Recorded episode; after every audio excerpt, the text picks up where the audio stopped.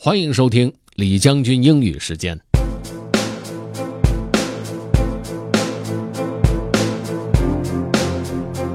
今天为大家带来的内容节选自 Daniel James Brown 的书《The Boys and the Boat》。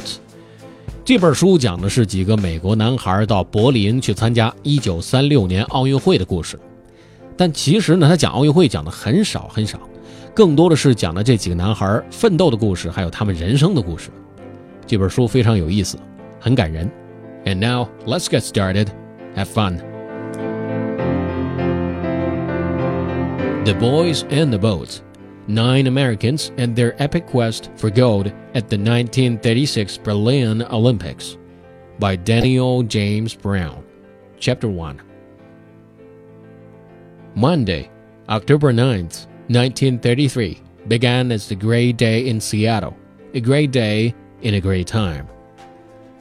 Along the waterfront, seaplanes from the Gorst Air Transport Company rose slowly from the surface of Puget Sound and droned westward, flying low under the cloud cover, beginning their short hops over the naval shipyard at Bremerton.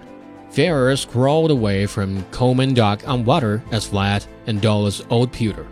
Downtown, the Smith Tower pointed, like an unpraised finger, toward somber skies.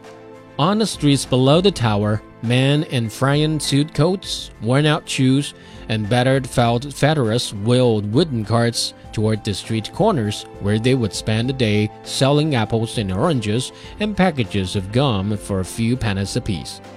Around the corner, on a steep incline of Yesler Way, Seattle's old original skid road, more men stood in long lines, heads bent, regarding the wet sidewalks and talking softly among themselves as they waited for the soup kitchen to open. Trucks from the Seattle Post-Intelligencer rattled along cobblestone streets, dropping off bundles of newspapers.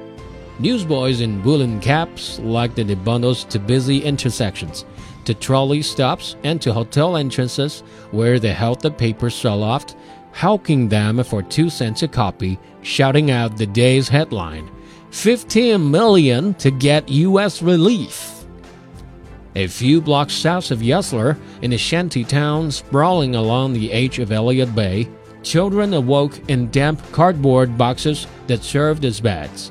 Their parents crowd out of tin and tar paper shacks and into the stench of sewage and rotting seaweed from the mud flats to the west. They broke apart wooden crates and stooped over smoking campfires, feeding the flames. They looked up at the uniform gray skies and, seeing in them tokens of much colder weather ahead, wondered how they would make it through another winter. 这就是上世纪三十年代在美国西雅图普通一天的开始。想要参加奥运会的男孩们，为了自己的梦想，又做了些什么呢？ 看来是得把这本书找来看看了。更多内容可以关注重庆之声的微信公众号，进入品牌就可以收听李将军英语时间的以往精彩内容了。同时，也可以在喜马拉雅 FM 上面搜索“李将军”就可以找到我了。OK，that's all for today. Thanks for listening. This is General Lee 李将军。下期节目见。